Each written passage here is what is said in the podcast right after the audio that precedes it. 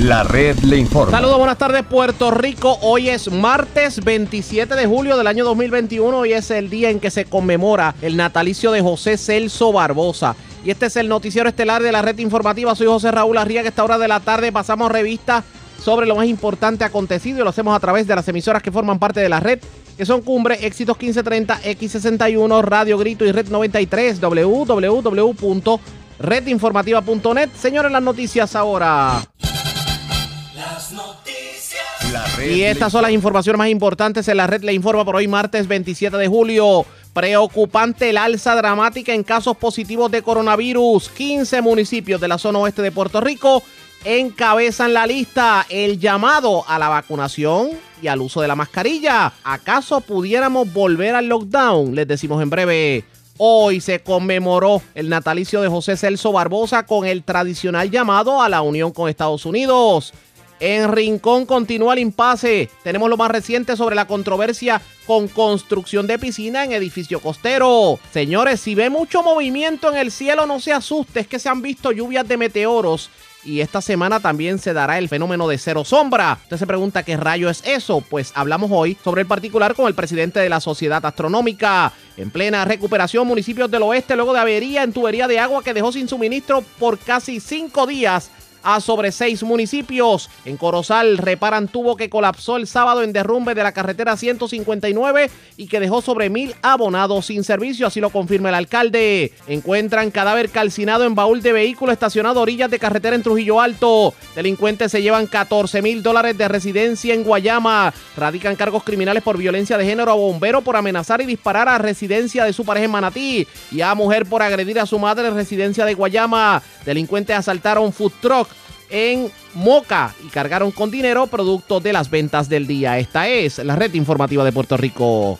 Bueno, señores, damos inicio a la edición de hoy martes, día feriado del noticiero estelar de la red informativa de inmediato a las noticias. Para aquellos que no lo saben, hoy se conmemora el natalicio de José Celso Barbosa y vamos a estar hablando sobre eso en el noticiero, pero vamos de inmediato a las noticias porque, señores, una situación preocupante en cuanto al COVID se refiere porque resulta que en las últimas seis semanas la tasa de positividad en pruebas de COVID subió de un 1.4% a un 6.9%, marcando el inicio de un repunte de casos que se desarrolla principalmente entre jóvenes de 20 a 29 años que residen en municipios del oeste de Puerto Rico y pues aquellos no vacunados. Para que ustedes tengan una idea, los 15 pueblos con mayor positividad ahora mismo son Maricao, Aguada, Aguadilla, Hormiguero, San Germán, Mayagüez, Isabela, Sabana Grande, Cabo Rojo, Luquillo, Lajas, Atillo, Jayuya, Guayanilla y Añasco. Y claro, obviamente eh, el gobierno tomará previsiones sobre el particular. Tenemos cobertura completa sobre este asunto. Vamos a escuchar las declaraciones que hizo el secretario de salud, el doctor Carlos Mellado, sobre el particular.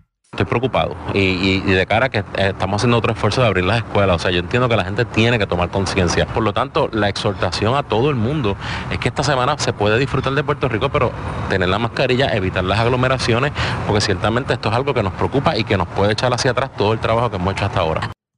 Expresiones del doctor Carlos Mellado. De hecho, otro de los que habló sobre el tema lo fue el doctor Víctor Ramos, el presidente del Colegio de Médicos Cirujanos de Puerto Rico quien también se muestra preocupado con esta situación y el llamado definitivamente es a la vacunación. En entrevista con este servidor, Jackie Méndez y Henry Lugo, vamos a escuchar lo que tuvo que decir el doctor Víctor Ramos. La variante Delta ciertamente es una variante de, preocupación en la eh, derivada de la variante que surgió en, India y es, es una, una variante que que básicamente ha, hecho un repunte mundial. El único continente donde la variante principal es otra en Sudamérica, que es la variante gamma, que es la variante asociada a, la de Brasil.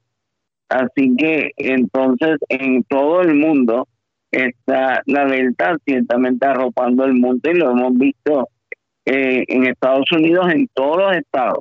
Pero ¿cuál es el problema? Los estados que tienen menos del 50% de vacunación son los que están teniendo un problema serio en cuanto a los hospitales, hospitalizaciones y muertes y ahora mismo el epicentro en Estados Unidos es el estado de la Florida. Y, y, que todos los condados tienen un repunte importante incluyendo eh, el de el área de Orlando, que incluye Orlando, Kissimmee, Lakeland, donde hay muchos puertorriqueños, y básicamente los intensivos están 100% llenos en, en, en ese lugar que va tanto puertorriqueños hacia allá. Y, y vienen y viven allá. En Puerto Rico, pues ciertamente estamos igual. Estamos teniendo un repunte probablemente más alto que el de marzo en cuanto a casos, no así en cuanto a, a, hospitalizaciones y muertes en gran medida por la vacunación. Por eso la línea no es, no es igual como en marzo que uno podía predecir cómo iba a ir la, la, las hospitalizaciones y las muertes basado en cómo iban los casos. Así que, que, es importante que, que sigamos eh, monitoreando el, eh, el asunto. La variante Delta es 40% más infecciosa que la variante Alfa, que fue la que nos dio el repunte de marzo. Pero ya eh, la Alfa era 40% más infecciosa la original. Y la Delta se reproduce mil veces más en el tracto respiratorio de las personas.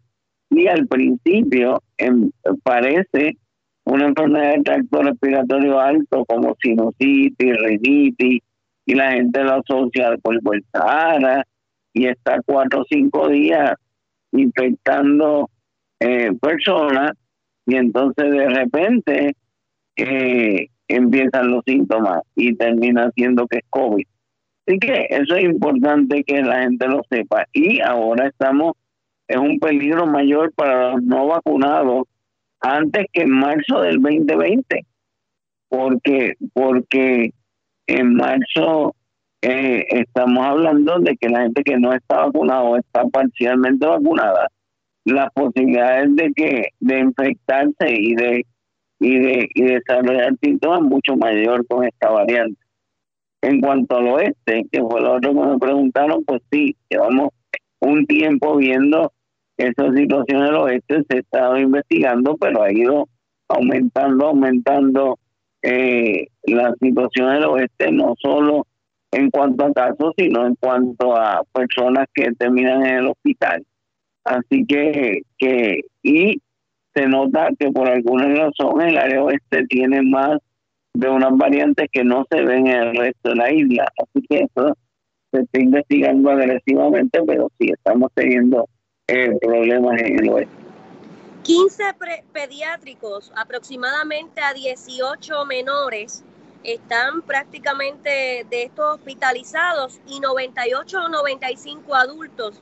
¿Qué usted me dice de los pediátricos? La mayoría de los pacientes pediátricos que se admiten, se admiten no por enfermedad severa, sino por deshidratación, ¿verdad? Que da fiebre, no come y se deshidratan como cualquier otro, otro virus.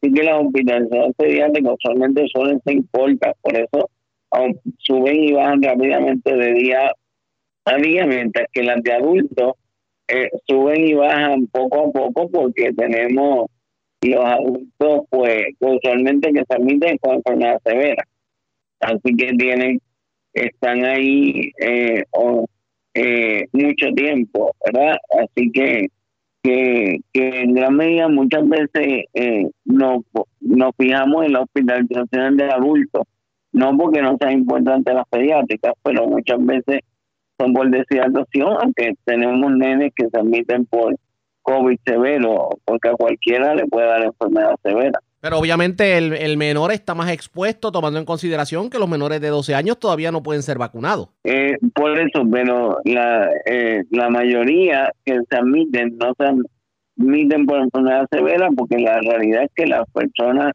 mientras mayor es la persona, más posibilidades de que tenga enfermedad severa. Entiendo. Pero a cualquier persona, desde joven hasta adulto, le puede dar enfermedad severa. A nivel de Puerto Rico, la el paciente que más joven que ha perdido tenía 13 años, pero a nivel mundial, seis semanas. O sea que, y es una ruleta quién va a tener enfermedad severa o no.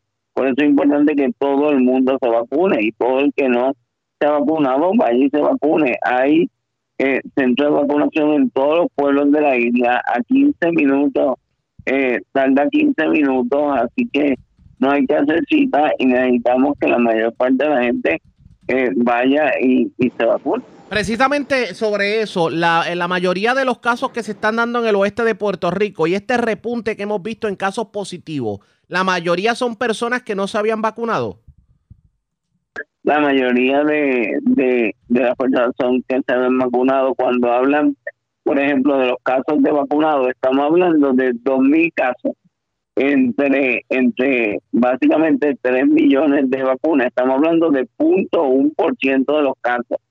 Por eso cuando, cuando se habla de que, de que hay más de una vacuna u otra, eso es bien complicado cuando tú tienes punto un por ciento de los casos, que es bien, bien poquito de, de, de entrada. Y por ejemplo, cuando se habla de, de, de que la mayoría de los casos vacunados son Pfizer, Pfizer fue la vacuna que primero se utilizó. Pfizer es la vacuna que se pusieron los profesionales de la salud, que son gente ampliamente expuesta y tienen mayor posibilidad de infectarse. Así que la evaluación de, de, de, de la infección de vacunados es complicado porque son bien poquitos, punto un por ciento de todas las personas que se vacunan en Puerto Rico ha dado positivo. En el caso de, de esto que me habla precisamente lo que está ocurriendo con, con, la vacunación, de que tal vez algunos vacunados han dado positivo, las personas que tal vez pues, no creen en la vacunación, ah, utilizan este tipo de cosas para confundir. Y de hecho vimos hasta, hasta protestas el fin de semana de personas que entienden que no se le debe obligar a la gente a vacunarse. A las personas que todavía como que tienen esa duda de me debo o no me debo vacunar. Usted como profesional de la salud, ¿qué le dice a esta hora de la mañana? Ningún, ninguna persona que se ha vacunado ha tenido enfermedad severa ni ha fallecido. Algunas, eh, las personas que han terminado en el hospital han eh, eh, vacunados han sido personas que, que han tenido otras condiciones de salud eh, que, por ejemplo, alguien que tiene cáncer y, sabemos que antes de la pandemia la gente que tenía cáncer usaba mascarillas. ¿Por qué? Porque cualquier virus o bacteria que cogiera alguien con cáncer ya lo va a debilitar extremadamente. Pues lo mismo pasa. Alguien que tiene cáncer, aunque esté vacunado y le da COVID, pues tiene problemas. Alguien que tiene enfermedades reumatológicas que usan medicamentos biológicos, etcétera, ya están inmunocomprometidos y son los, vacunados que han tenido más problemas, son, son esos, que tienen esas condiciones asociadas. Vamos a continuar escuchando las declaraciones del doctor Víctor Ramos, obviamente la preocupación en torno al, al hecho de que se ha disparado el porciento de positividad en casos de COVID sigue creciendo. La pregunta es qué vamos a hacer de ahora en adelante. Esto fue lo que contestó el galeno, pero antes hacemos lo siguiente. Presentamos las condiciones del tiempo para hoy. Para hoy martes, se esperan cielos entre despejados a parcialmente nublados. Luego en horas de la tarde, la humedad disponible con los efectos locales resultarán en el desarrollo de aguaceros a través de sectores del suroeste de Puerto Rico.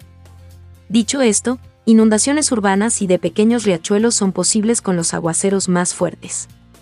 A través de las aguas locales, se espera un flujo de vientos moderados del este-noreste de hasta 20 nudos. Se esperan condiciones marítimas picadas a través de las aguas mar afuera y costera del Caribe debido a fuertes vientos en algunos sectores.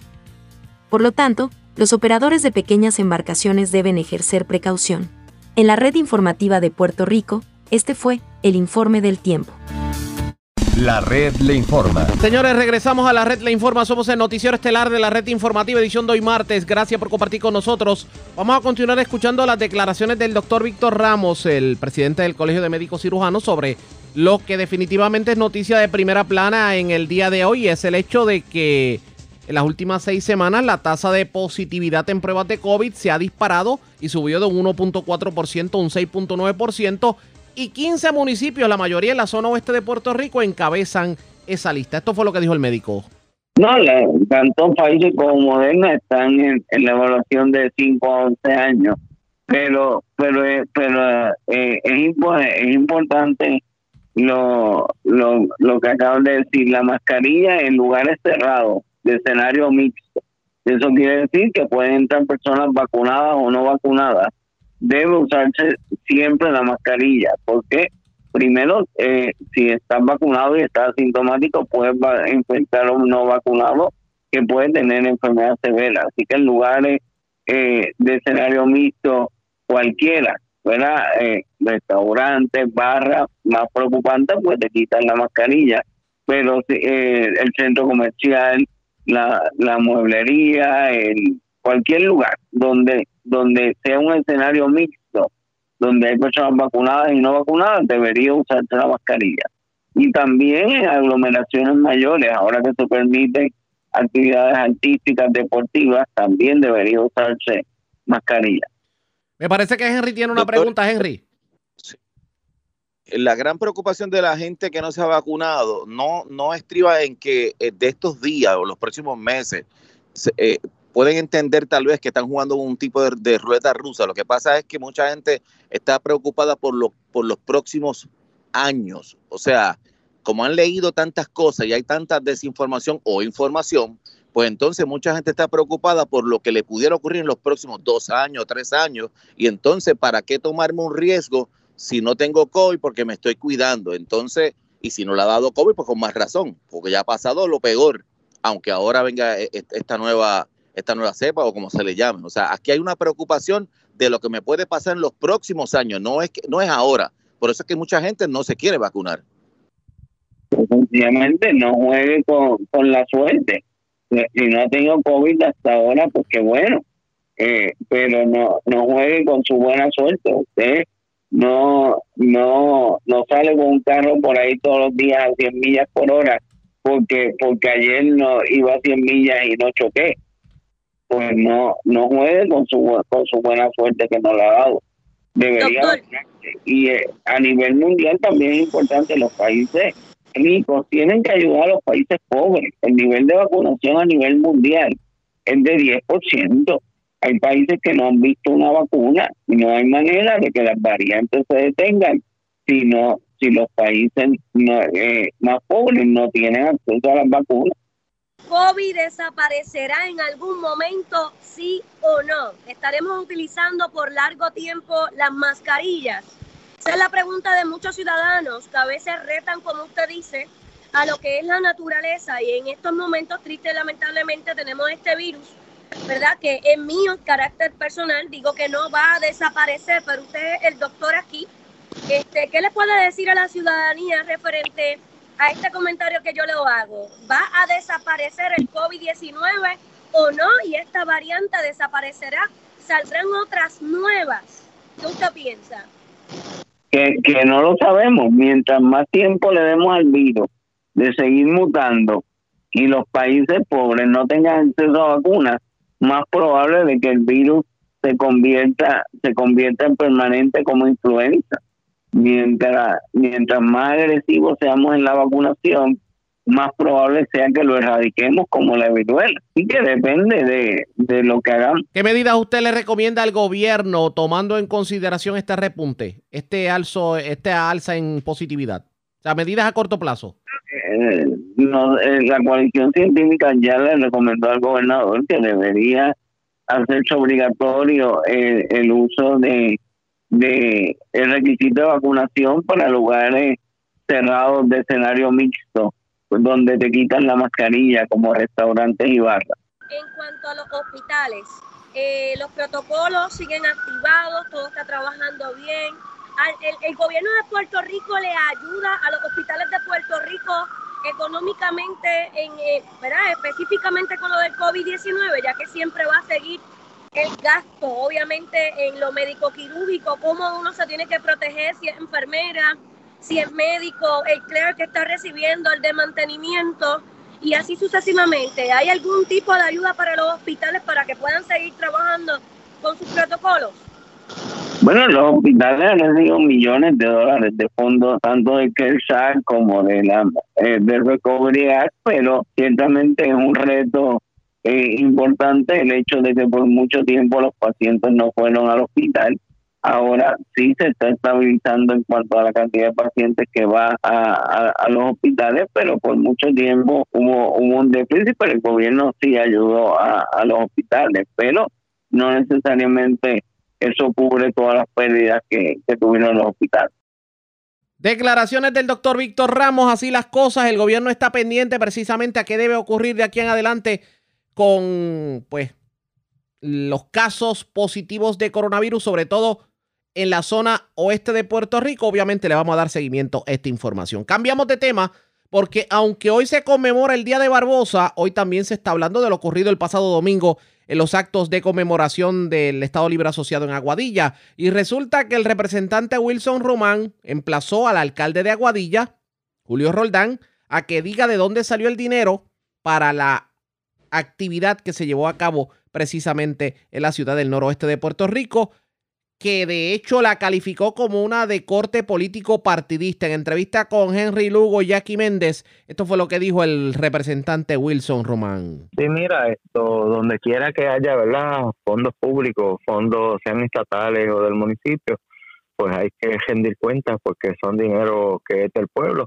Y esto, compañero José Aponte, eh, este servidor, pues simplemente lo que queremos, que se haga público eh, un informe de cada centavo que se utilizó de las arcas del municipio en los gastos, ¿verdad? De la, de la conmemoración del 69 aniversario de Lela, en donde estuvo allí en la plaza pública anexo del Paseo Carlos Méndez, en la rotonda. Eh, y eh, aparte de eso, pues hubieron el fin de semana actividades, ¿verdad? Políticos partidistas, servidores públicos del Partido Popular y otras, una mini convención y y lo que queremos, ¿verdad? Esto, en dónde se utilizó cada centavo, que se, que se rinda cuenta de, de dónde se utilizó el dinero y cómo. ¿Eso ustedes van a meter presión o simplemente le van a pedir al alcalde y si el alcalde hace caso omiso, pues queda ahí o quieren, quieren ir más allá y, presionar para que entonces... Aponte, pues, va, a radicar, creo, ¿verdad? un proyecto, ¿verdad? Una resolución investigativa de, que se haga el desglose, ¿verdad? De, de gastos en, a estos fines. Eso ya una vez comience la, la sesión en agosto, pues este estará, ¿verdad? Esto trabajando la misma.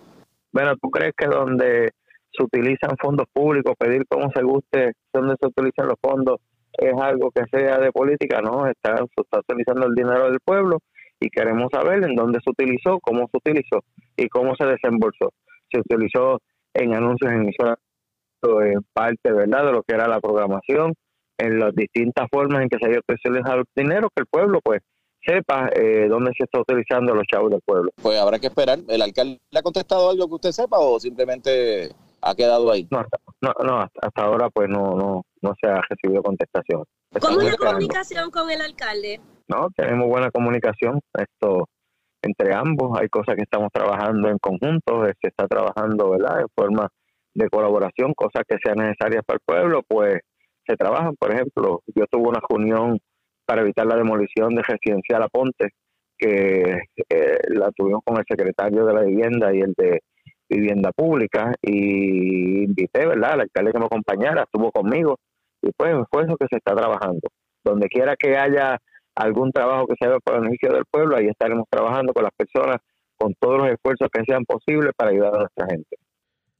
Al momento no ha habido contestación por parte de pues el alcalde de Aguadilla o del propio Partido Popular Democrático sobre el particular. Vamos a ver si en efecto eh, reaccionan a este emplazamiento que le está haciendo el representante Wilson Noman, pero lo cierto es que la actividad se llevó a cabo el domingo y cuestiona el representante nuevo progresista de dónde salió el dinero. La red le informa. Cuando regresemos precisamente hablamos de Barbosa. ¿Qué ocurrió hoy en los actos de conmemoración del natalicio de José Celso Barbosa? Vamos a hablar sobre lo ocurrido en el cementerio donde descansan sus restos. Allí fue el gobernador Pedro Pierluisi. Hubo líderes estadistas presentes. También hubo una actividad que doña Miriam Ramírez de Ferrer llevó a cabo en Santurce. Tenemos cobertura completa sobre el particular. Es lo próximo. La pausa. Regresamos en breve. La red le informa. Señores, regresamos a la red le informa, el noticiero estelar de la red informativa de Puerto Rico. Gracias por compartir con nosotros. Hoy se llevaron a cabo los actos de recordación de quien en vida fuera el líder de la estadidad José Celso Barbosa. Allí el gobernador Pedro Pierluisi tuvo la oportunidad de dirigirse a los presentes. Vamos a escuchar lo que fue parte de su mensaje en el cementerio del viejo San Juan y también en las actividades que se llevaron a cabo sobre el particular. Pura acción, que no se amilanó ante los obstáculos, que combatió el inmovilismo y que transformó nuestra historia. Nosotros, hoy también, vivimos momentos históricos, tiempos de desafíos económicos y sociales, de una pandemia global y de una lucha digna por la igualdad como ciudadanos americanos. Como lo hizo Barbosa, nos toca dar un paso al frente. Por eso estamos trabajando duro por nuestra gente. Por eso le decimos presente a Puerto Rico. Como lo hizo Barbosa, nos toca seguir su ejemplo para innovar, para transformar y para crear un futuro de progreso. Por eso estamos dando la lucha por la salud de nuestro pueblo, por nuestro desarrollo económico y por la reconstrucción de nuestra isla. Como lo hizo Barbosa, nos toca exigir la igualdad frente al discrimen, frente al inmovilismo de los que quieren mantener la colonia y frente a los que ignoran la voluntad del pueblo expresada en las urnas. Por eso estamos dando la batalla en el Congreso por la democracia. Por eso estamos exigiendo el trato igual que nos merecemos como ciudadanos americanos. Y por eso estamos llevando esa lucha por la igualdad a todos los rincones de nuestra tierra, de la capital federal y de cada estado de la nación americana, hasta que esa aspiración de Barbosa, que es la aspiración de nuestra gente, se haga realidad y Puerto Rico sea un estado de la Unión Americana. El Puerto Rico que Barbosa comenzó, nosotros lo vamos a culminar. El Puerto Rico que Barbosa encaminó, nosotros lo vamos a mejorar. El Puerto Rico que Barbosa soñó, nosotros lo vamos a hacer realidad. Barbosa vive. Eso fue parte de lo que dijo el gobernador Pedro Pierluisi en medio de los actos de Barbosa. Pero no fue el único que tuvo la oportunidad de dirigirse a los presentes, también lo hizo el presidente, el otrora presidente del Senado y, actual portavoz de la minoría nuevo progresista en el Senado, Tomás Rivera Chats, y esto fue lo que dijo precisamente sobre la figura de Barbosa. Hace unos días la oposición política celebraba los 69 años de la Constitución y tuvieron que mirar hacia el pasado y no pudieron expresarle a Puerto Rico ninguna esperanza de futuro. Hoy nosotros, nuestro gobierno, el gobernador, nuestra comisionada, nuestras delegaciones, nuestros alcaldes, nuestras alcaldesas, tenemos un mandato reiterado del pueblo de Puerto Rico para luchar por ese ideal. El pueblo de Puerto Rico en tres ocasiones de manera contundente ha dicho que quiere convertirse en un Estado de la nación americana y con la autoridad moral que nos da ese voto, con el compromiso igual al que Barbosa, Ferré y otros miembros de este partido, como don Carlos Romero Barceló, que también partió, seguimos mirando hacia el futuro con voluntad recia, la voluntad del que se atreve, confiado que alcanzaremos nuestro objetivo. Hoy no tan solo tenemos el mandato, hemos avanzado sustancialmente, hay legislación en el Congreso, el gobernador, la comisionada y todo el grupo de nuestro partido ha estado intensamente elaborando con eso y nuestro futuro es brillante. Estoy seguro que esa misión que iniciaron nuestros padres fundadores logrará eh, alcanzarse muy pronto. Así que gracias a todos los compañeros y compañeras que nos congregamos aquí y que de alguna manera los que no están presentes también participaron.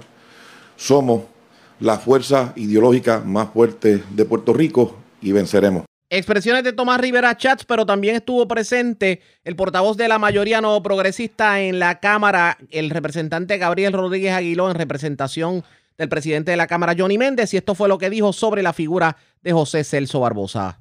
Para nosotros, de forma especial este día, celebramos eh, la vida, la trayectoria de un hombre que rompió muchas barreras, un hombre que tuvo que enfrentar muchos retos en su vida personal y hoy nosotros como pueblo los enfrentamos casi de igual forma. Un hombre que por su trayectoria de vida nos inculcó a nosotros el luchar por la igualdad, el luchar por nuestros derechos. Es algo que estamos más cerca que nunca de cumplir.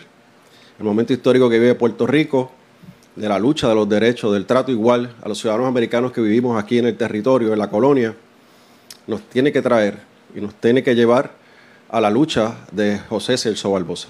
Así que enmarcado en su vida, en su historia, en su trayectoria, nosotros nos corresponde a nuestra generación cumplir con su sueño y que todos los puertorriqueños y puertorriqueñas seamos tratados de igual a igual que los ciudadanos americanos que viven en los 50 estados. Nos corresponde a nosotros darle hacia adelante eh, a su legado y dejarle a nuestros hijos, nuestros nietos, a nuestras futuras generaciones, dejarle a ellos un mejor Puerto Rico. Expresiones del portavoz de la mayoría nuevo progresista en la Cámara, Gabriel Rodríguez Aguiló. Las actividades continuaron fluyendo de manera normal. De hecho, un sinnúmero de personas se dieron cita por el cementerio del Viejo San Juan para rendirle respeto a José Celso Barbosa.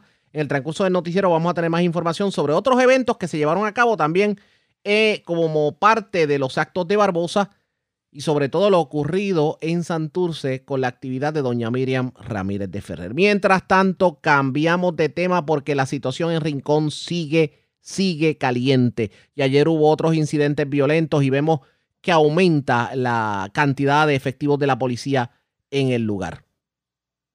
Carmen Enita Acevedo, nuestra compañera periodista, tuvo la oportunidad de hablar con la persona que ha tenido la voz campante en esta, la voz cantante, debo decir, en estas manifestaciones, el otro hora candidato a la gobernación independiente y ambientalista Eliezer Molina y esto fue lo que dijo sobre el particular. ustedes que se están organizando los policías? Van incrementando en todo momento. Ahora tienen valla, la carretera está cerrada, solamente hay una brecha. Eh, eh, yo, yo nunca había visto una cosa como esta. De verdad que es impresionante. Yo invito a, que cada puertorriqueño vaya y sea testigo. Porque nosotros no, no llegamos a 8 mil efectivos de la policía. Y allí hay sobre 100 cuidado que más. Y es una barbaridad. Yo, yo creo que esto es insólito. ¿Qué pasa, qué, qué ha pasado, si sabes, con lo que ocurrió, eh, la agresión de parte del guardia de seguridad contra eh, el, uno de los manifestantes en la primera, el viernes pasado? ¿Ha pasado algo con relación a eso? Bueno, la nota que salió fue la de Melissa, la, la, la creo que es la jefa de fiscales. Melissa Vázquez, sí. Ajá, esa misma, que dijo que no iba a haber eh, eh, causa para, para delitos. Este, para delitos graves, exacto. Ajá. Pero que ustedes no saben qué ha pasado con este caballero, si, si tuvo eh, alguna repercusión, está hospitalizado, no saben nada. Al momento no. No, ok. No, al momento no. ¿Y qué sabes si algo del flamante secretario del Departamento de Recursos Naturales? Bueno, lo único que yo puedo decirte que sé de Rafael Machalgo es que es que es el enemigo número uno de los recursos naturales. Fuera de ahí, ese señor no se expresa, no habla y cuando escribe algo, él mismo se revoca en minutos. Así que no hay que, ese señor debe renunciar. Mira lo que está ocurriendo en Aguadilla. Yo recuerdo la vez que nosotros intervinimos allí y aquello eh, salió el, el desarrollador a insultarnos, a empujarnos Machalgo detuvo el proyecto y a los tres días volvió y le dio el permiso, el endoso. Y ahora se le está exigiendo que le elimine el endoso porque aparecieron unas cavernas. Carmen, eso fue lo que se le dijo, porque es, es ciencia, algo que él puede ignorar y que va a pasar por desapercibido. Y es lo que estamos viviendo, yo creo que es insostenible ya, que ese señor continúe en su cargo. Estamos hablando de la construcción del centro comercial de Aguadilla ustedes, eh, él destruyó unos mogotes en la zona del calzo protegida, donde Tania Vázquez le había dado el, entonces en aquel momento, pero a este señor se le advirtió. Incluso detuvo momentáneamente el proyecto. Pero parece que como siempre, o lo llaman, o a él le gusta revocarse el mismo. Permitió que continuaran. Ahora aparecieron en los videos las cavernas y ahora pues la preocupación. Pero si se le dijo pero no, no sé. Esto es mala gobernanza. Usted recuerda que yo le decía a los puertorriqueños que el Poder Ejecutivo no tiene que ver nada con el Legislativo. Claro. Eran dos ramas diferentes.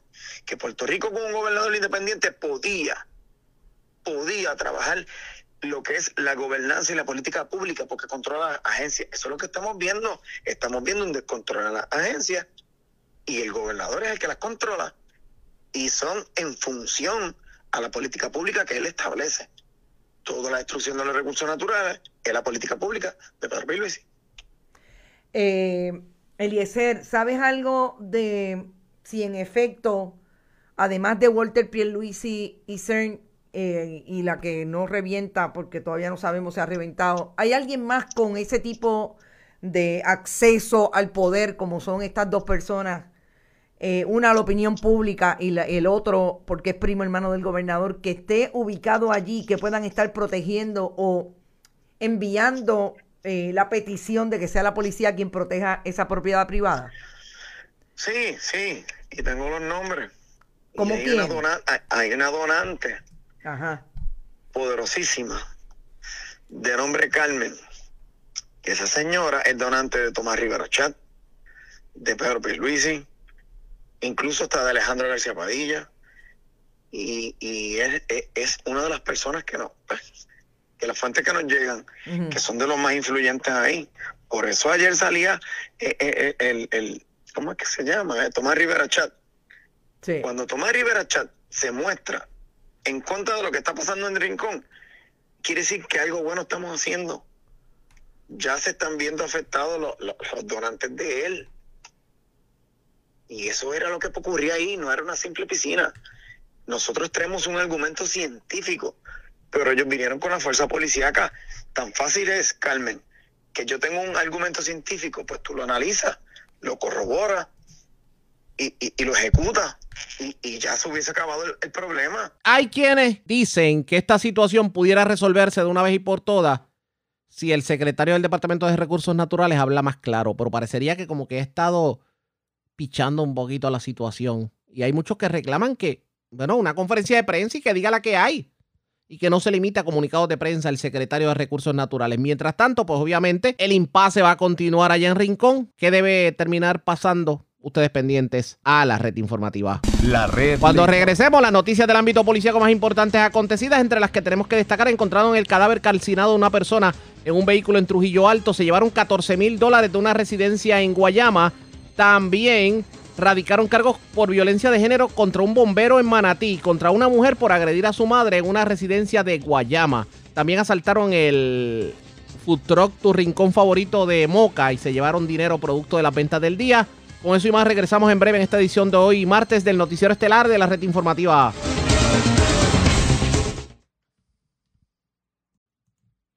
La red le informa. Señores, regresamos a la red le informa. Somos el noticiero estelar de la red informativa, edición de hoy martes, día feriado. Gracias por compartir con nosotros. Vamos a noticias del ámbito policíaco y comenzamos en la zona central y sureste de Puerto Rico, porque delincuentes se llevaron sobre 5 mil dólares en máquinas tragamonedas y sobre 2.500 en efectivo de un negocio en el barrio Quebradillas de Barranquitas. También se llevaron 14 mil dólares de una residencia en la urbanización La Hacienda en Guayama y cargos criminales le fueron radicados a una dama que aparentemente en medio de una discusión agredió a su madre eh, y le propinó una herida. Esto ocurrió en la urbanización Bello Horizonte de Guayama. Y es Walter García Luna, oficial de prensa de la policía en Guayama, quien nos trae detalles en vivo. Saludos, buenas tardes. Saludos, muy buenas tardes, señor. Bendiga a todos los Escucha, Tenemos que agentes del distrito Barranquita investigaron un escalamiento reportado durante las horas del día de ayer en hecho ocurrido en el negocio La Terraza, ubicada en la carretera 152, kilómetro 5.7 del barrio Quebradillas, en dicho municipio. Según se informó, alega Emanuel Vázquez Fonseca que alguien el cual se desconoce rompió la ventana del almacén del negocio, logrando acceso al interior, ocasionándole daños a las máquinas tragamonedas valoradas en 5.200 dólares y se apropiaron de 2.538 dólares en efectivo. Este caso fue referido a la División de Propiedades del Cuerpo de Investigación Criminal de Guayama, perdón, de, de Bonito para continuar con la investigación. En otras noticias, tenemos que en Guayama, personal del distrito investigaron una agresión hecha en hecho ocurrido en la posición Bello Horizonte de Guayama. Según se informó, se arrestó a Lisa Iberis Pavón Santiago porque ésta agredió a su madre con un objeto en la cabeza, ocasionándole una herida.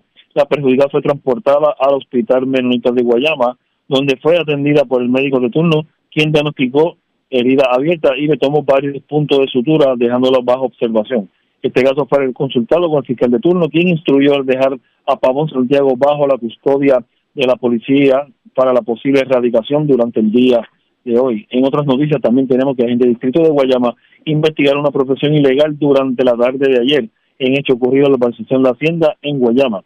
Según la información, alega el creyente que alguien el cual se desconoce se apropió de 14 mil dólares, el cual tenía guardado en su residencia. Este caso fue referido a la división de propiedad para continuar con dicha investigación. Estos casos fueron consultados con los diferentes fiscales de turno para continuar con ellos mismos. Muchas gracias, muy buenas tardes. Y buenas tardes para usted también. Gracias, era Walter García Luna, oficial de prensa de la policía en Guayama, de la zona sureste. Vamos a la zona norte de Puerto Rico porque cargos criminales por violencia de género le fueron radicados a un bombero, un hecho ocurrido en Manatí. Además, pues hubo un accidente en los predios del dealer Cabrera Auto, porque aparentemente llegó una persona al área de garantía con el vehículo. El vehículo se aceleró solo y arrolló a por lo menos una persona e impactó otro vehículo que se encontraba en el lugar. Mayra Ortiz, oficial de prensa de la Policía en Arecibo, con detalles. Saludos, buenas tardes. Buenas tardes. ¿Qué información tenemos? ayer en horas de la tarde, en los previos del, de Cabrera Auto, en el barrio Carrizal, en el pueblo de Atillo, los agentes del distrito de Atillo investigaron un accidente de auto. Según información preliminar, una persona llegó al área de garantía del mencionado establecimiento con un vehículo con desperfectos mecánicos.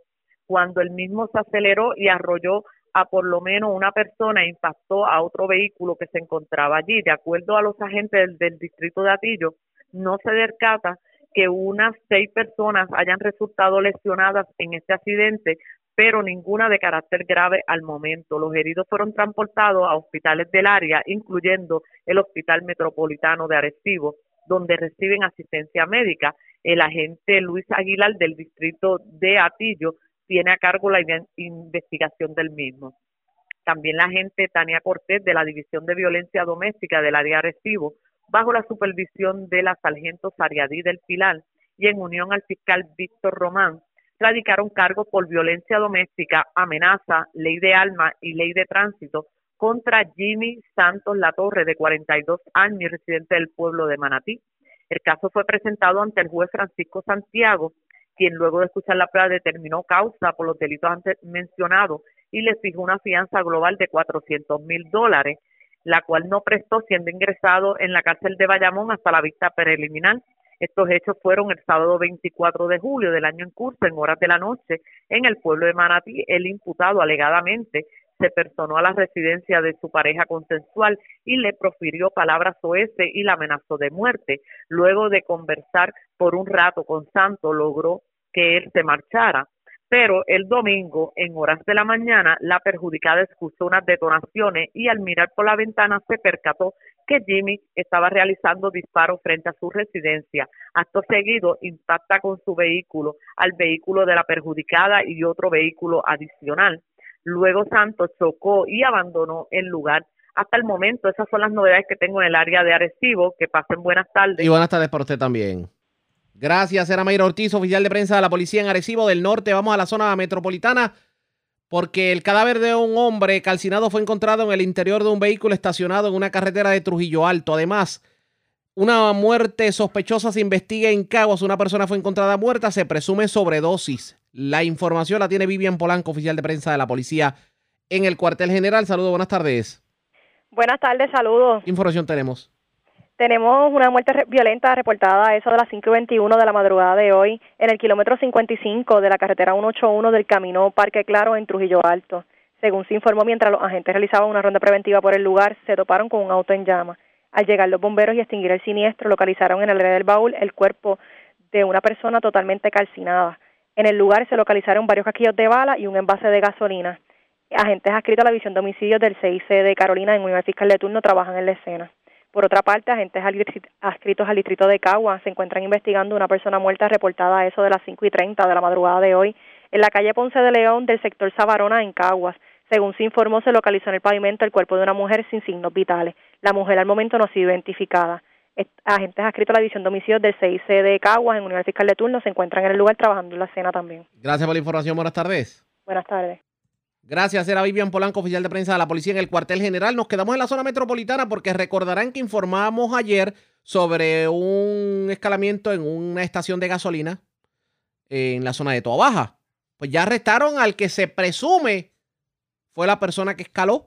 Además, se llevaron miles de dólares en materiales de construcción de, un, de una residencia en, Villapaca, en Villacaparra, en Guaynabo. La información la tiene Mayra ya, el oficial de prensa de la policía en Bayamón. Saludos, buenas tardes. Sí, buenas tardes. La información que tenemos es que en horas de la tarde de ayer en el Tribunal de Bayamón le fueron radicados eh, cargos por robo a Roberto Reyes García, de 52 años de edad, por hechos ocurridos el pasado 25 de julio. Eh, según la investigación realizada, se alega que el arrestado mediante fuerza e intimidación asaltó a un cajero del puesto de gasolina American que ubica en la carretera 867 en Toa Baja y le manifestó que estaba armado despojándolo de dinero en efectivo, abandonando el lugar en un vehículo Dodge Durango color oro del año 2000. El caso fue investigado por la agente Edith Mata Rosario y el sargento Michael González de la División de Robos del CIC de Vega Baja y consultado con la fiscal Rosalín García Pastrana, quien ordenó radicarle un cargo por robo. El mismo fue llevado ante la jueza Catherine Brunel, quien le señaló una fianza de 15 mil, la cual no prestó siendo ingresado en la cárcel regional de Bayamón. La vista preliminar fue programada para el 10 de agosto y un escalamiento eh, se reportó a las nueve y treinta de la mañana de ayer en la carretera 2 en Villa Caparra, en Guaynabo. De acuerdo al informe preliminar, eh, alega la querellante Yaira Caro que alguien entró a su propiedad, rompió la puerta frontal y logró acceso al interior apropiándose de artículos de construcción y selladores de techo valorados en 24 mil dólares. El agente Quintana, escrito al precinto de Juan Domingo en Guaynabo, investigó la querella. Gracias por la información. Buenas tardes. Sí, buenas tardes. Gracias, era Mayra la oficial de prensa de la policía en Bayamón, de la zona metropolitana. Vamos al noroeste de Puerto Rico, porque delincuentes asaltaron un food truck en Moca y se llevaron dinero producto de las ventas del día. Diana Hileri, oficial de prensa de la policía en Aguadilla, con detalles. Saludos, buenas tardes. Sí, buenas tardes, Ariaga. Esa gente que sintoniza, efectivamente, fue a las 5 y 20 de la madrugada de hoy que se reportó este asalto a un camión de comida, como muchos le conocen, full truck, tu rincón favorito, ubicado en la carretera 111, marginal, kilómetro 8.3, frente al local Danis Autopart, jurisdicción del municipio de Moca.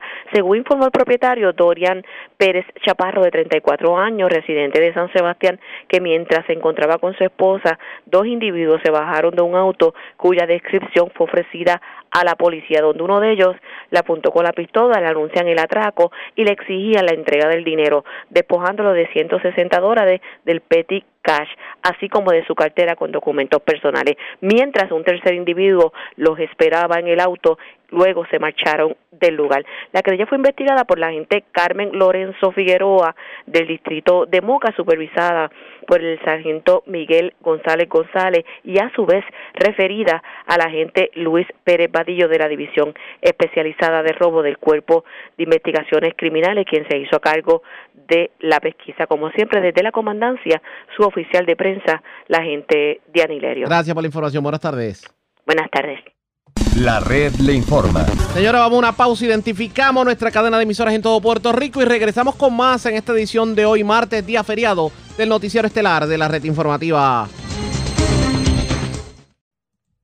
La red le informa. Señores, iniciamos nuestra segunda hora de programación. El resumen de noticias de mayor credibilidad en el país es La red le informa. Somos el Noticiero Estelar de la red informativa, edición de hoy, martes 27 de julio, día feriado. Vamos a continuar pasando revista sobre lo más importante acontecido en el día y lo hacemos a través de las emisoras que forman parte de la red que son Cumbre, Éxitos 1530, X61, Radio Grito y Red 93, www.redinformativa.net. Señores, las noticias ahora. Las noticias. Y estas son las informaciones más importantes en la red le informa por hoy martes 27 de julio. Preocupante el alza dramática en casos positivos de coronavirus. 15 municipios de la zona oeste de Puerto Rico encabezan la lista el llamado a la vacunación y al uso de la mascarilla. ¿Acaso pudiéramos volver al lockdown? Les decimos en breve. Hoy se conmemoró el natalicio de José Celso Barbosa con el tradicional llamado a la unión con Estados Unidos. En Rincón continúa el impasse. Tenemos lo más reciente sobre la controversia con construcción de piscina en edificio costero. Señores, si ve mucho movimiento en el cielo, no se asuste, es que se han visto lluvias de meteoros y esta semana también se dará el fenómeno de cero sombra. Usted se pregunta qué rayo es eso. Pues hablamos hoy sobre el particular con el presidente de la Sociedad Astronómica. En plena recuperación, municipios del oeste luego de avería en tubería de agua que dejó sin suministro por casi cinco días a sobre seis municipios. En Corozal reparan tubo que colapsó el sábado en derrumbe de la carretera 159 y que dejó sobre mil abonados sin servicio, así lo confirma el alcalde. Encuentran cadáver calcinado en baúl de vehículo estacionado a orillas de carretera en Trujillo Alto. Delincuentes se llevan 14 mil dólares de residencia en Guayama. Radican cargos criminales por violencia de género a bombero por amenazar y disparar a residencia de su pareja en Manatí y a mujer por agredir a su madre en residencia de Guayama. Delincuentes asaltaron food truck en Moca y cargaron con dinero producto de las ventas del día. Esta es la red informativa de Puerto Rico. Señores, damos inicio a la segunda hora de programación en Noticiero Estelar de la red informativa.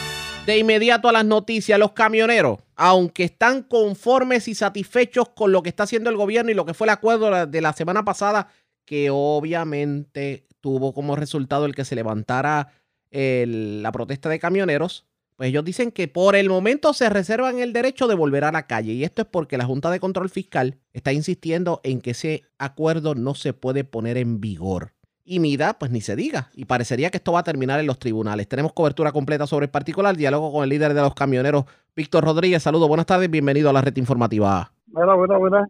Y gracias por compartir con nosotros. Vamos a hablar de la situación que hay con los camioneros. Porque si bien es cierto que se logra un acuerdo, y que el acuerdo se ha estado honrando por el momento, de momento vemos la Junta de Control Fiscal que quiere dañar la fiesta. ¿Cuál es su opinión sobre esto? Usted que conoce de, aparte de lo que es el asunto de los camioneros, conoce muy bien de asuntos gubernamentales. ¿Qué debe ocurrir de aquí en adelante? ¿Esto pudiera catapultar un nuevo paro de camioneros? ¿Se pudiera trancar otra vez el juego? ¿Qué me dice? ¿Cuál es su análisis? Bueno, mira, vamos, a empezar por, por, el principio. El acuerdo que se llega con el, gobierno de Puerto Rico es lo que le envía la, la Junta al gobierno para que lo discuta con nosotros. Y nosotros lo que hicimos fue, obviamente, ir sobre ese documento que nos presenta el gobierno de Puerto Rico y dialogamos y negociamos unos acuerdos satisfactorios para todas las partes y en beneficio del pueblo de Puerto Rico. Entonces, no entendemos la posición de la Junta. Primero, porque la Junta no tiene jurisdicción sobre los camioneros y las tarifas de los camioneros. Segundo, porque está defendiendo a unas corporaciones que durante 15 años le han subido el precio de todos los productos al pueblo puertorriqueño sin ninguna restricciones, subiendo en más de un 40% todos los artículos de venta en los establecimientos y en los comercios de Puerto Rico, que es Vida y la otra organización de comerciantes. Entonces, estos son los mismos que vienen a tratar de confundir y cogen de mingo a la Junta y los marean aparentemente y la Junta hace la posición de mida el, su, su lucha. Su lucha que no tiene que darla nunca porque nosotros no estamos bajo jurisdicción de ella. Entonces, ¿qué es lo que están diciendo ellos? Mira, lo que están diciendo ellos es que MIDA puede establecer un sistema de tarifas paralelo. ¿A quién? A lo que se establece en la política pública del gobierno de Puerto Rico.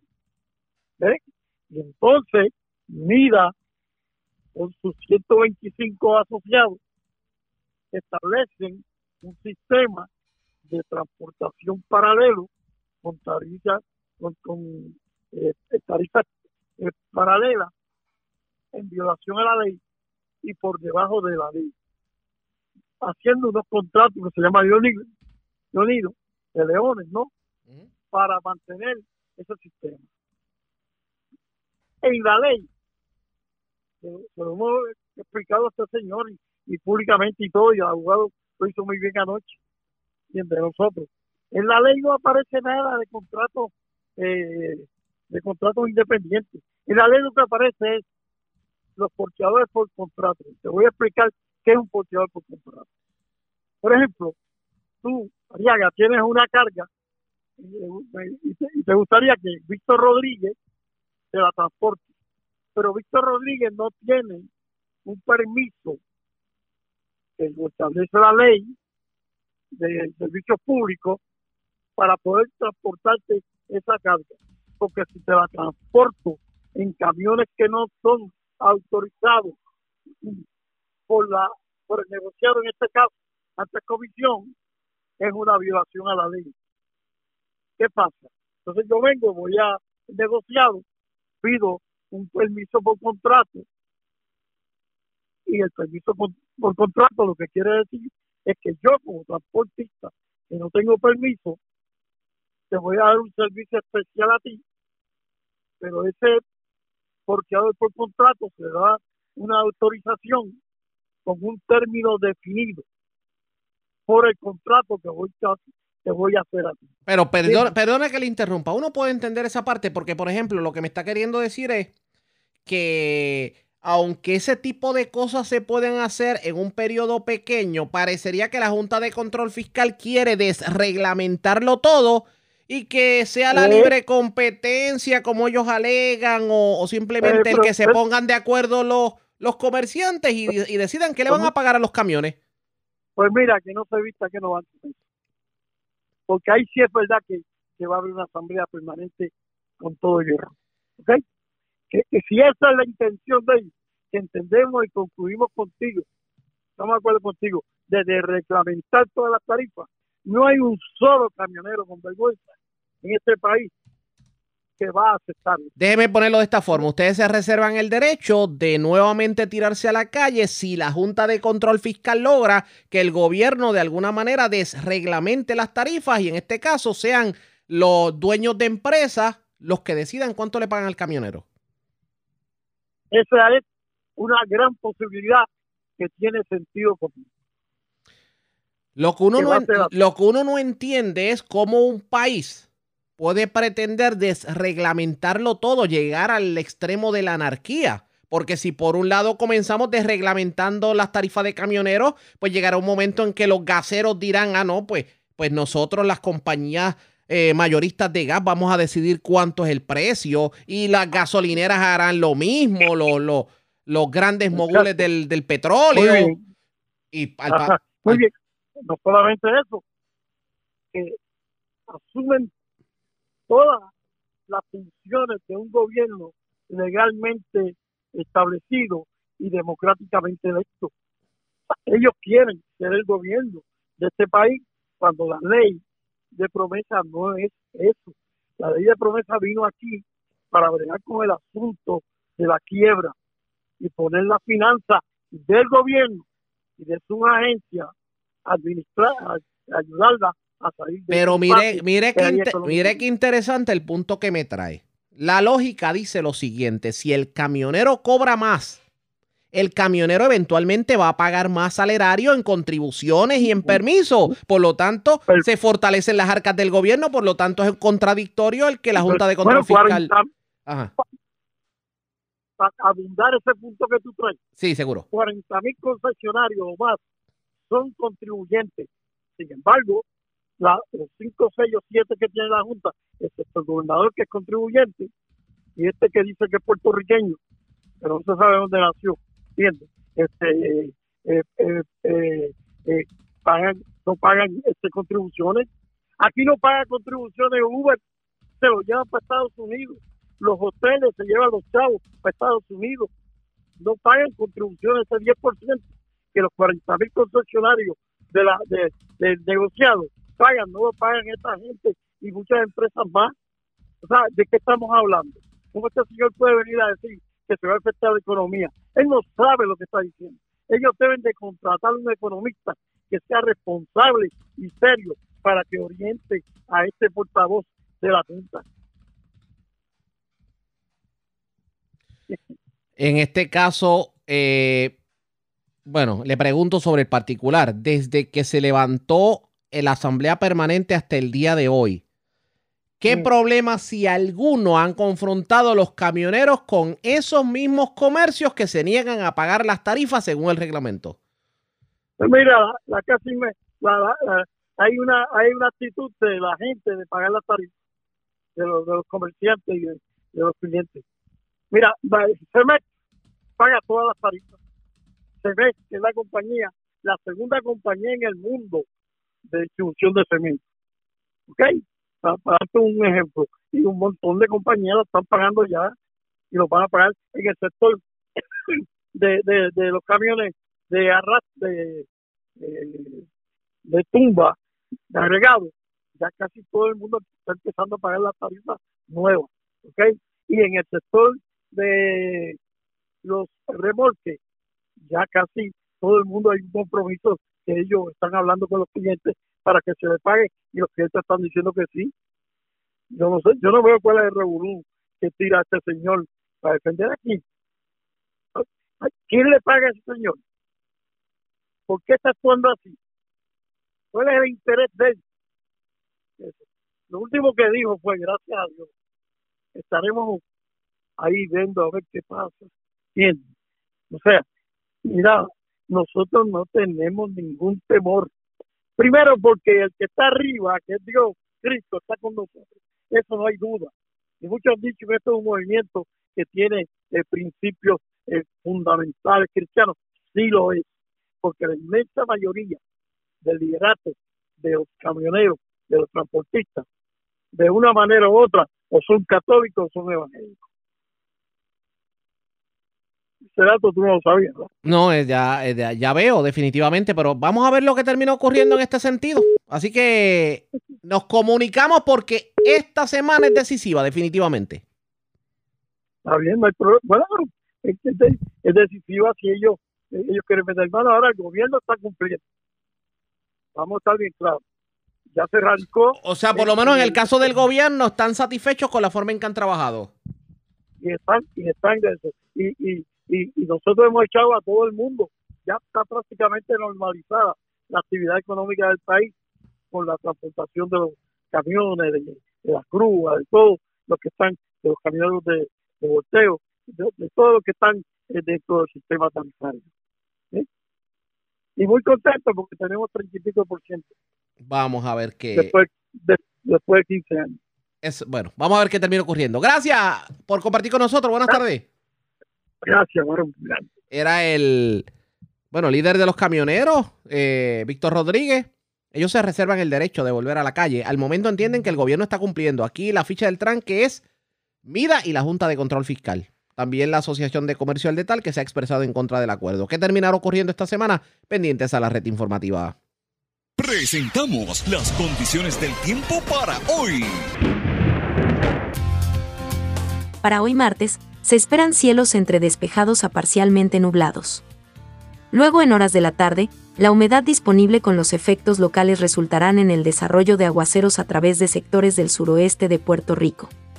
Dicho esto, inundaciones urbanas y de pequeños riachuelos son posibles con los aguaceros más fuertes. A través de las aguas locales, se espera un flujo de vientos moderados del este-noreste de hasta 20 nudos. Se esperan condiciones marítimas picadas a través de las aguas mar afuera y costera del Caribe debido a fuertes vientos en algunos sectores. Por lo tanto, los operadores de pequeñas embarcaciones deben ejercer precaución. En la red informativa de Puerto Rico, este fue el informe del tiempo. La red le informa. Señores, regresamos a la red le informa. Somos el noticiero estelar de la red informativa. Gracias por compartir con nosotros dos situaciones críticas con el agua se han estado viviendo en dos sectores de Puerto Rico. La primera es en la zona oeste de Puerto Rico, llevan cinco días sin agua por una avería que se está atendiendo y esto afecta a Ñasco y a Mayagüez. En, otro, en otra parte de Puerto Rico, pues sobre mil clientes de agua, bueno, de la autoridad de acueductos están sin servicio de agua potable luego de que al colapsar la carretera 159 que va de, de Corozal a Morovis, pues con el derrumbe, pues se afectara la tubería. De este último caso tuvimos la oportunidad de hablar con el alcalde de Corozal, eh, Luigi García, quien dice que espera que ya en la noche de hoy se restablezca el servicio. Obviamente la carretera continúa cerrada al tránsito. Esto fue lo que nos dijo sobre el particular. Bueno, no es para menos, ¿verdad? Eh, como usted mencionó, eh, ya son más de mil abogados que se afectan, son afectados por esta situación. Fue un salidero en la carretera 159 que provocó el deslizamiento de la misma, provocando que la mitad, básicamente, la, o literalmente la, mitad de la carretera se viera, eh, partiendo por completo la tubería. Este, esta rotura, pues, por recomendaciones de, de del Departamento de Obras Públicas y Transportación este, hacia Acueducto Alcantarillado, pues nos dieron la oportunidad de poder remendar eh, algo, este, unos 150 pies de distancia de, de, de, la, de, de, para así poderle proveer el servicio de agua a los diferentes sectores y barrios de como Padilla, Dos Bocas, como muy bien eh, usted mencionó, Cibuco, entre otros. En este caso, eh, ¿cuándo se espera por lo menos que se pueda eh, culminar la obra, restablecer en su totalidad el servicio de agua potable, según lo que le ha dicho la autoridad de acueducto? Pues mira, eh, en la tarde de ayer y en la madrugada de hoy se estuvieron realizando labores. Este, estos ya fueron finalizados, en, entre comillas. Estamos esperando para que se hagan unas pruebas. Si las pruebas salen positivas, el servicio se estará restableciendo más allá un poquito más después del mediodía del día de hoy. Que así, si, así dio O sea, que ya, ya en la tarde, entrada a la tarde, tomando en consideración las, las partes altas, digamos que se deben recuperar en su totalidad en la noche de hoy, por lo menos. Correcto, correcto. Por, el momento, mientras tanto, la, administración municipal, en conjunto con Acueducto, tenemos cinco camiones internas en diferentes sectores llevando agua potable. Le, le a la gente que esté pendiente eh, porque hemos repartido, hemos llevado el servicio a diferentes hogares. Lamentablemente, pues hay algunos que están trabajando, no estaban en la residencia cuando nosotros cuando pasamos y no se pudieron, este, ¿verdad?, beneficiar de servicio. Pero eso sí que nos pueden escribir a la página de, de, nosotros o llamar al municipio para que podamos directamente llevarle el camión a sus hogares, lo que se restablece el servicio, que esperamos que sea después del, mediodía. Eh, mientras tanto, como la carretera también está cerrada, tenemos dos accesos, eh, que sería por el quinto y también por barreras, barreras, donde nuestro personal en estos momentos sabemos que estas carreteras están bastante deterioradas. Este, ya el personal de obras públicas durante el día de hoy va a estar atendiendo esa situación, por lo menos mitigar un poco lo que los proyectos de esa de esas carreteras pues salen como que, teníamos planificado. Estaríamos hablando de algún tipo de bacheo a los boquetes provisional para que entonces las personas puedan utilizar esta ruta, tomando en consideración que eh, pues la reparación del derrumbe puede ir para largo. Correcto, esperamos eh, al momento pues ¿verdad? El, servicio que nos ha dado y la, la respuesta ha sido muy rápida de parte de ambas este, corporación, sea, Departamento de Obras Públicas y Transportación como acueducto, han actuado de manera eficiente. Lo que pasa es que por lo menos eh, en el caso... Perdone que le interrumpa, pero en el caso de acueductos uno le entiende que han sido pues, diligentes, rápidos. Pero seamos realistas en el caso... Exacto, seamos realistas en el caso de obras públicas. Hay un sinnúmero de derrumbes en Corozal que datan de María y no se han atendido. Y no porque usted no haya sido diligente en, en gestionar, es porque Obras Públicas simplemente está esperando que FEMA apruebe no sé qué, que el permiso de no sé cuánto, que el diseño, que parece que fueron a diseñarlo donde, donde hicieron la Torre Eiffel. Y hay carreteras que usted sabe que se reducen a un carril por derrumbe y no se han atendido. ¿Usted tiene esperanza de que ese derrumbe que bloquea toda la carretera pueda ser atendido diligentemente, tomando en consideración la experiencia de otras carreteras en Corozal?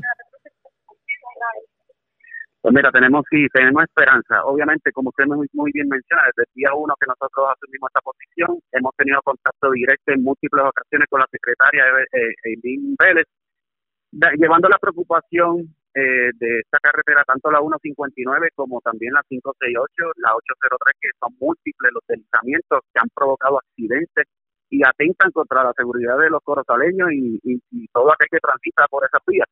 Muy bien, diciendo eso, este, al momento, hablando de la carretera 159, eh, hoy, hoy, entre hoy y mañana se van a estar haciendo los estudios de suelo que van a arrojar, ¿verdad? Con eso, con ese estudio que vamos a saber la complejidad del trabajo, cuánto se lleva, se va a trabajar, se está hablando de que va a ser un trabajo de emergencia, de carácter de emergencia, pero queremos aprovechar, ver de qué manera llevamos el mensaje a la secretaria del Departamento de Obras Públicas y al, ingeniero Montero, que son los que están trabajando directo con esto, para que atiendan de manera eficiente los otros deslizamientos. Obviamente, estos son trabajos de FEMA que todavía a la fecha no se han obligado ni para diseño. Eh, por experiencia de que llevamos nosotros acá, entendemos que estos trabajos aún se van a tardar un poco más.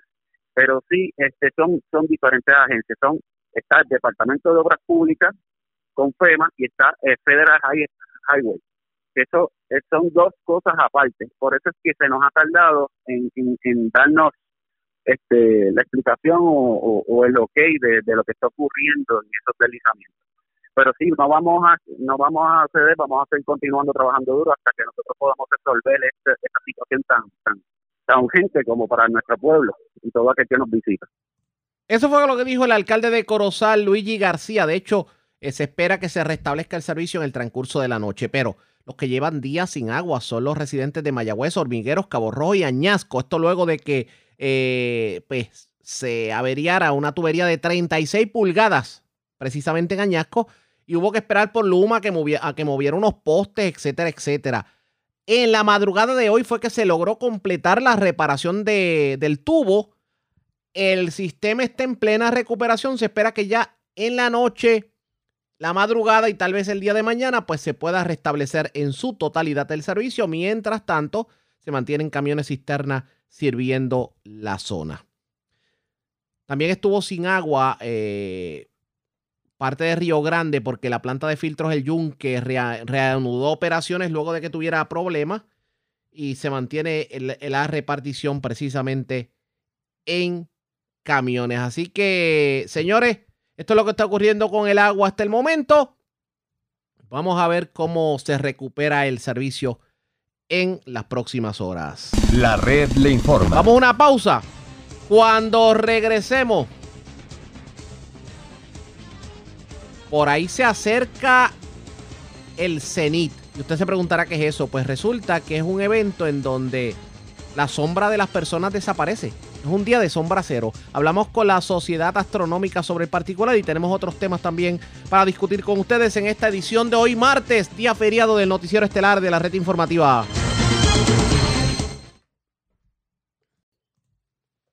La red le informa. Señores, regresamos a la red le informa. Somos el noticiero estelar de la red informativa, edición de hoy martes, día feriado. Gracias por compartir con nosotros. Se están viendo cosas en el cielo y a la gente le preocupa. Además, se está hablando de que en estos días se va a dar un fenómeno que se le conoce como el cenit, el sol cenital. Y es cuando los objetos no proyectarán la sombra al mediodía. Edwin Irizarri de la Sociedad Astronómica del Caribe habló con la red informativa precisamente sobre lo que va a estar ocurriendo en estos días y esto fue lo que dijo sobre el particular. Pues mira, tenemos varios eventos interesantes en estas en estos días. Tenemos varios eh, eventos interesantes. Eh, entre ellos eh, hay un par de lluvias de meteoros que están coincidiendo en cuanto a que van a ser visibles varios meteoros durante estas noches. Y es que como parte del recorrido que hace nuestro planeta orbitando al Sol, nuestro planeta pues está pasando en estos días por una zona donde hay unos pocos residuos dejados previamente por, el paso de algunos cometas. Y esto ocasiona lo que se conoce como una lluvia de, meteoros.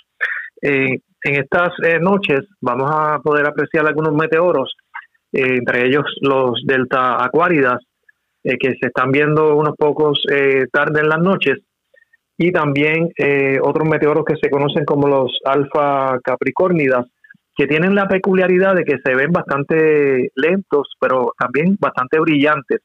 Y esto implica que aún eh, con la presencia de la luna se pueden ver algunos de estos meteoros brillantes. También nos estamos acercando a la lluvia de meteoros las Perseidas, que tienen el máximo ya para entre agosto 11, 12 y 13.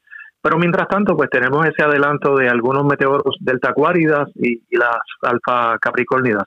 Siempre recomendamos observarlo eh, mirando directamente hacia arriba de forma cómoda, o sea que si uno quiere eh, realmente apreciar algunos meteoros, pues apagar las luces exteriores, ubicarse en la parte más oscura del patio de nuestra residencia y preferiblemente mirando directamente hacia arriba. Si tenemos visibilidad hacia la luna, tratar de con alguna estructura eh, ocultar la luna para eh, así poder apreciar varios meteoros.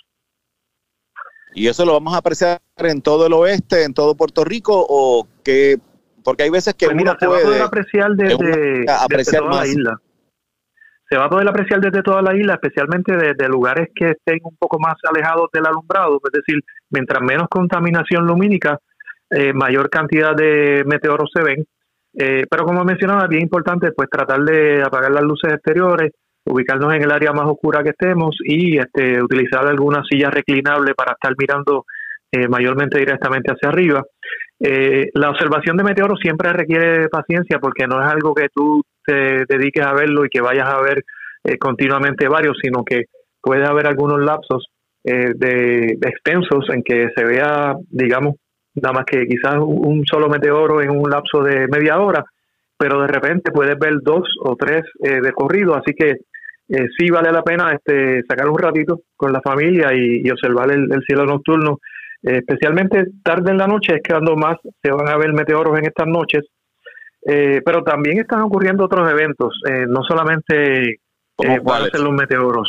Actualmente pues hay varios eventos interesantes también para el fin de semana eh, ocurre lo que se conoce como el, día de cero sombra o el sol cenital y es que para el 31 de julio cerca del mediodía más bien cerca de las 12 y 30 de la tarde eh, vamos a, a tener eh, el, el sol va a estar justo sobre nosotros y eso implica que si, si, el, si miramos los objetos como algún poste o algún objeto que esté en el suelo, eh, vamos a notar que, que cerca de las 2 y 30 de la tarde del 31 de julio, este, este fin de semana, pues eh, vamos a notar que no, no crea eh, eh, sombra. Y es que vamos a tener el sol directamente sobre nuestra cabeza, eh, según visto desde la perspectiva de, de Puerto Rico. Eh, ¿Nos tenemos que preocupar o algo por el estilo? Es solamente para que le expliquen bien a la ciudadanía. No, este, esto es simplemente parte de la naturaleza y todo lo contrario, son este, más razones para ¿verdad? fijarnos en, en las cosas interesantes de que nos ofrece la naturaleza y la astronomía. En el caso de los meteoros, algunas personas a veces se asustan porque ven un meteoro bastante brillante y piensan que va a, caer algún fragmento o algo cerca. Eh, y lo cierto es que cuando vemos un meteoro bastante brillante y digamos que lo vemos bastante cerca y llegando al horizonte, aún así está en realidad bastante distante de nosotros esa, ese fragmento. Eh, y en el caso de las lluvias de meteoros se tratan de fragmentos que por lo general no se no alcanzan la superficie, así que eh, eso implica que no hay razón alguna para preocuparse, sino que es una razón más para eh, mirar hacia arriba ocasionalmente. Nada que ver en cuanto a- a tener preocupación sobre esto, así que podemos estar totalmente tranquilos. Eso fue lo que dijo el presidente de la Sociedad Astronómica del Caribe, Edwin Irizarry, precisamente sobre estos eventos que estamos viendo, la lluvia de, meteoro- de meteoros, el sol cenital. Pero aprovechó para reaccionar a lo que ha sido el inicio de los viajes espaciales turísticos, lo que vimos con Virgin Galactic, lo que vimos con en el caso de del dueño de, de Tesla, lo que vimos con Jeff Bezos, el de Amazon, etcétera, etcétera. ¿Qué opina el astrónomo sobre este inicio de los viajes espaciales turísticos? Vamos a escuchar. específico se encontró que hay eh, una luna de, eh, de Júpiter que se llama Ganímedes, que por cierto es la luna más grande de, Júpiter y también la luna más grande de todo el sistema solar.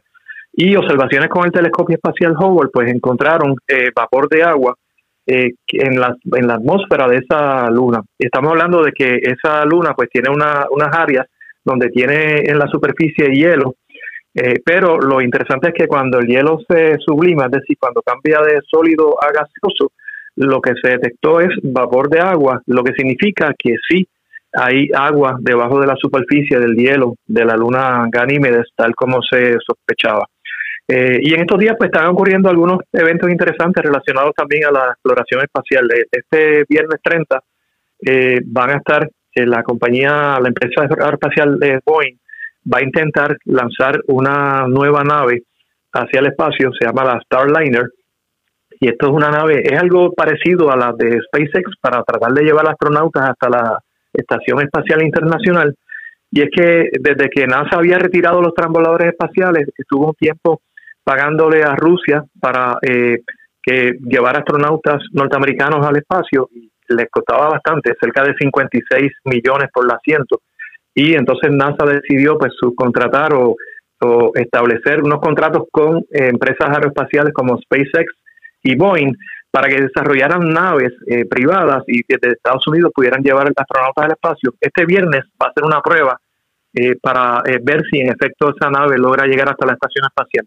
En diciembre del 2019 se hizo una prueba, hubo un fallo en esa nave que no, no logró alcanzar la órbita deseada, pero van a hacer un intento. Esto es como todo, hay que perseverar, ¿verdad? Intentar hasta lograrlo. Y este viernes pues se va a hacer una prueba bien importante de una cápsula que tiene espacio para hasta siete astronautas, eh, pero va a ser no tripulada esta prueba y si resulta exitosa, pues entonces para finales de este año o principios del año que viene estarían ya llevando los primeros astronautas en esa nave en particular que se llama Starliner. Se parece a la cápsula de, la, de las misiones Apolo, pero es un poquitito más grande. Interesante, o sea que va la carrera espacial ya a nivel privado como que inicia, que nos deparará el futuro definitivamente. Eso está por verse. Ustedes pendientes a la red informativa de Puerto Rico. Interesantísimo esto de la, de la astronomía y lo que tiene que ver con, con descubrir lo que hay más allá de, de la atmósfera.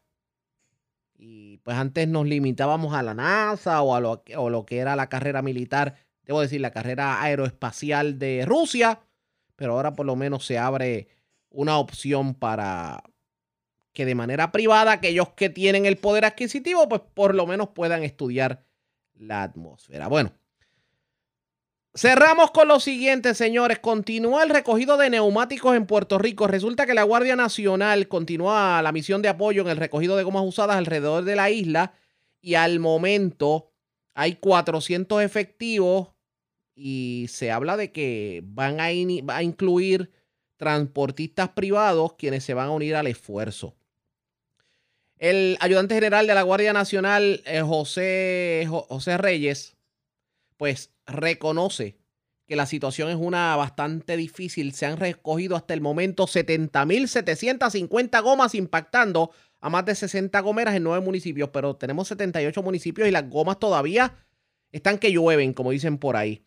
Dijo, dijo el general Reyes que pues está aumentando el personal y los recursos para mitigar la situación y que todos debemos ayudar a salvaguardar los recursos naturales de nuestra isla. La misión obviamente comenzó el 7 de julio y se espera que termine el 31 de agosto. La red le A la pausa regresamos a la parte final del noticiero estelar de la red informativa.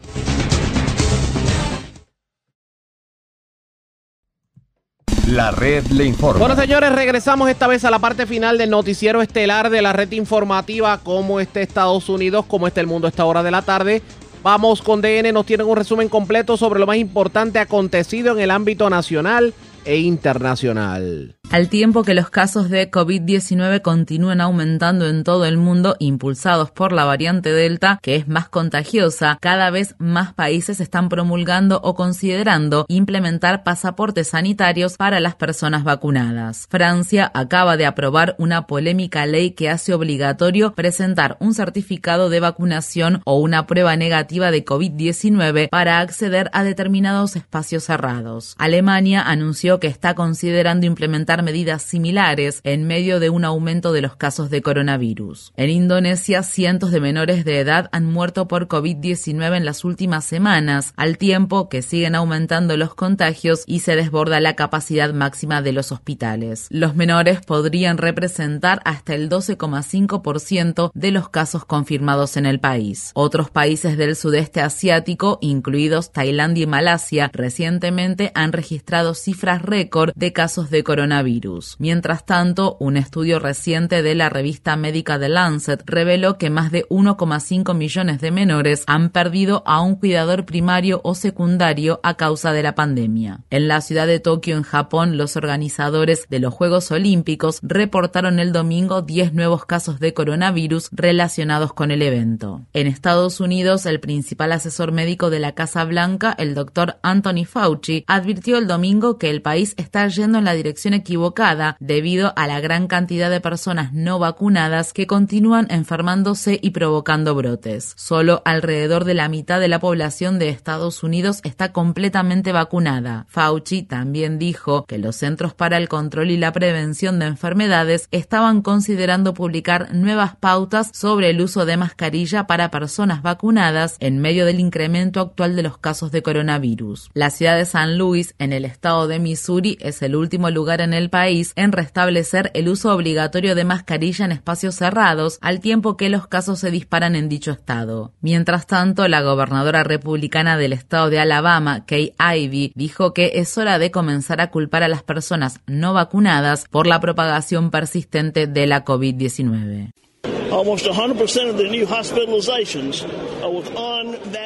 Casi el 100% de los nuevos pacientes internados son personas que no han sido vacunadas y, ciertamente, las muertes están ocurriendo entre las personas no vacunadas. Estas personas eligen llevar un estilo de vida horrible en el que se autoinfligen dolor. Todos tenemos que incitar a esta gente a vacunarse.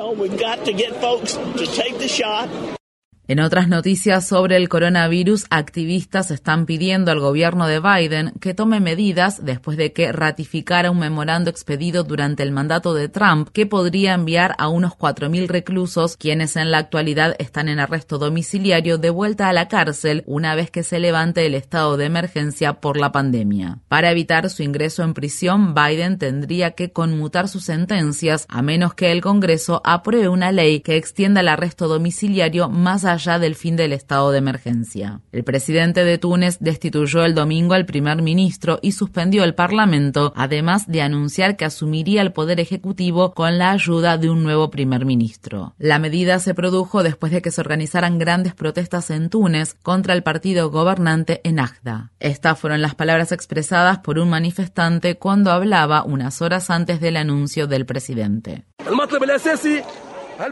La principal exigencia es que el movimiento Enagda, que gobernó durante 10 años y no nos dio soluciones, deje el Parlamento. Cuando yo era joven, en 2011, pedí empleo, libertad y dignidad nacional. Y en 2021 todavía pido empleo, libertad y dignidad nacional.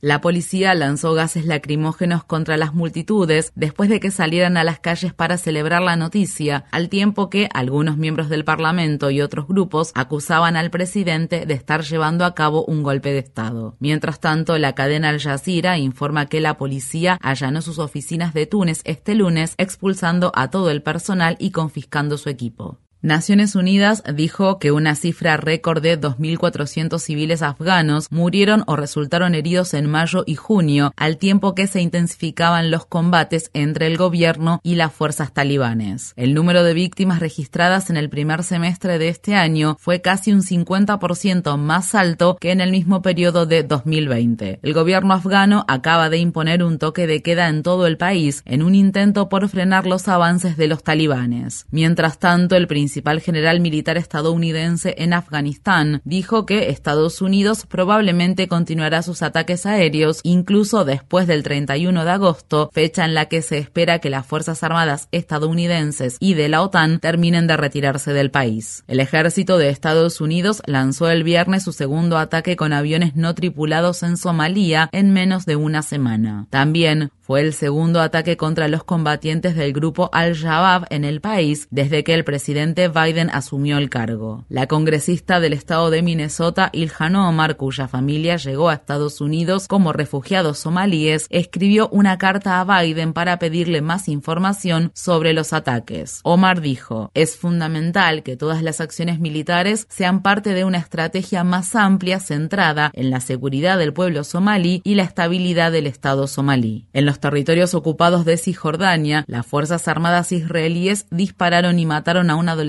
palestino durante una protesta por los asentamientos ilegales israelíes cerca de la localidad de Beita. Mohamed Munir al-Tamimi tenía 17 años. Más de 300 personas resultaron heridas cuando los soldados israelíes dispararon gases lacrimógenos, balas de goma y munición real contra la multitud. Sierra Leona se ha convertido en el vigésimo tercer país africano en abolir la pena de muerte. Activistas en Sierra Leona dicen que la pena capital fue un remanente brutal del colonialismo y que la reciente votación podría servir de ejemplo para Estados Unidos. En Guatemala estallaron las protestas para exigir la renuncia del presidente de derecha Alejandro Giammattei después de que el fiscal general despidiera el viernes al principal fiscal anticorrupción del país. Pocas horas después de que lo apartaran de su cargo, Juan Francisco Sandoval huyó de Guatemala afirmando que temía por su vida. Los manifestantes también denuncian la corrupción gubernamental y el deficiente manejo de la pandemia que ha provocado un gran número de víctimas mortales. El gobierno mexicano envió dos barcos cargados de alimentos y suministros médicos a Cuba, incluidos tanques de oxígeno, agujas y jeringas. El presidente mexicano Andrés Manuel López Obrador denunció las catastróficas sanciones de Estados Unidos contra Cuba, las cuales desencadenaron una crisis económica en la isla, así como una escasez generalizada de recursos durante la pandemia, lo que condujo a la reciente agitación social. En India, al menos 135 personas murieron luego de que lluvias torrenciales provocaran inundaciones masivas y deslizamientos de tierra en todo el estado de Maharashtra y la ciudad de Mumbai. Decenas de personas continúan aún desaparecidas mientras continúan los esfuerzos de rescate. Si bien las lluvias monzónicas son comunes en India, los científicos expertos en clima advierten que el calentamiento global ha contribuido a que las lluvias sean más intensas y devastadoras. Estas fueron las palabras expresadas por un residente de Mumbai. El nivel del agua nunca había subido más de 6 u 8 metros. Es la primera vez que sube a este nivel tan alto. Todo está destruido. La gente no tiene nada para comer ni beber. En Estados Unidos, el incendio Dixie, que se desató en el norte del estado de California, se ha convertido en el incendio más grande del estado en lo que va de 2021. El incendio se propagó rápidamente en los últimos días debido a los fuertes vientos y las temperaturas cálidas y secas. El personal de bomberos de California informó que el incendio Dixie se había fusionado el fin de semana con un incendio más pequeño denominado Fly y ha obligado a los residentes de los condados de Butte y Plumas a evacuar. Decenas de construcciones han sido destruidas y miles más están en peligro. Hasta el domingo, los incendios de Dixie y Fly habían quemado más de 78.000 hectáreas de terreno. Mientras tanto, el incendio Bootleg ha destruido ya más de 161.000 hectáreas. La gobernadora del estado de Oregon, Kate Brown, dijo que la crisis del cambio climático es un martillo que nos golpea en la cabeza. Vamos a ver estos incendios forestales cada vez más. Son más calientes, más intensos y mucho más difíciles de abordar. Son una señal de la inestabilidad climática. Durante el último año, el estado de Oregon ha tenido que emitir cuatro declaraciones de emergencia climática. El cambio climático está aquí, es real y es como un martillo que nos golpea en la cabeza y tenemos que actuar. Al menos 86 incendios forestales de gran magnitud están actualmente activos en Estados Unidos y han devastado casi 607.000 hectáreas. La red le informa. Bueno, señores, enganchamos los guantes. Regresamos mañana miércoles a la hora acostumbrada, cuando nuevamente a través de Cumbre, de Éxitos 1530, de X61, de Radio Grito y de Red 93, que son las emisoras que forman parte de la red informativa, le vamos a llevar a ustedes resumen de noticias de mayor credibilidad en el país. Hasta entonces, que la pasen bien. Que la pasen bien.